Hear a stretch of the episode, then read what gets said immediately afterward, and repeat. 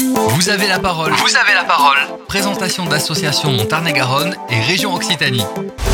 Mon invité aujourd'hui dans Vous avez la parole est monsieur Igoné Guilin, président de l'association San Philippe au Sud, association à but non lucratif dédiée à l'information et au soutien des familles et à l'encouragement de la recherche sur le syndrome San Filippo. Bonjour monsieur Igoné. Oui, bonjour, suis Lyonnais. Généralement, les présidents ou membres actifs d'associations sont personnellement touchés ou impliqués dans la cause ou lutte qu'ils défendent. C'est votre cas, vous?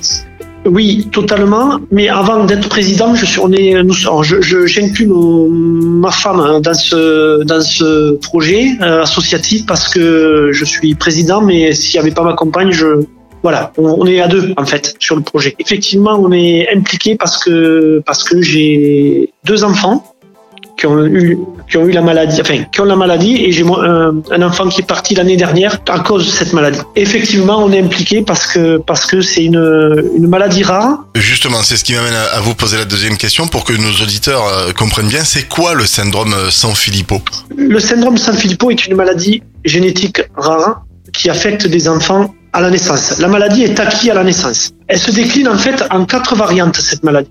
Et cette variante, en fait, le- le- on appelle la maladie San Filippo type A, type B, type C, type D. Sont liées à une dégénérescence d'une enzyme, l'enzyme A, l'enzyme B, l'enzyme C, l'enzyme D, qui sont euh, affectées par une mauvaise mutation génétique. Elles sont déficientes. Nous le disions en introduction, votre association est dédiée à informer, à soutenir et à encourager les familles. Alors, de quelle manière faites-vous cela? Dans un premier temps, nous, notre objectif associatif, c'est de financer la recherche.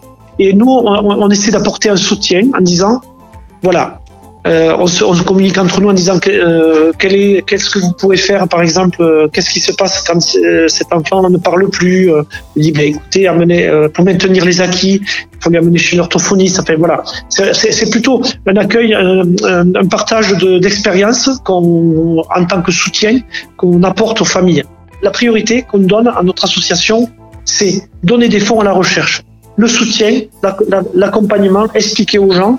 On, les fait, on le fait aussi. Voilà. On va en parler de ces fonds justement. Vous allez faire l'actualité hein, ce samedi 10 juin avec un baptême GT plus un buffet euh, Brasero au domaine de Mantels. Alors je rappelle hein, à celles et ceux qui nous écoutent que nous avons fait cette interview euh, deux jours avant l'événement. C'est pour ça que nous parlons au, au futur, mais c'est un événement qui est, qui est malheureusement passé.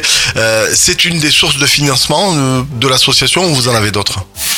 Alors, ce, ce, ce- projet que nous avons mis en place euh, est à l'initiative d'un groupe de, euh, pilotes de voitures de prestige et d'un garage qui est le garage Cicéron à Montauban et avec notre partenaire historique qui est le domaine de Montels en la- par la, personne de Philippe Romain. Cet événement qui sera réalisé le, le 10 juin, on a souhaité marquer les esprits par cet événement pour euh, repartir euh, de l'avant et récolter euh, des fonds au profit de la recherche. Où vont les fonds récoltés?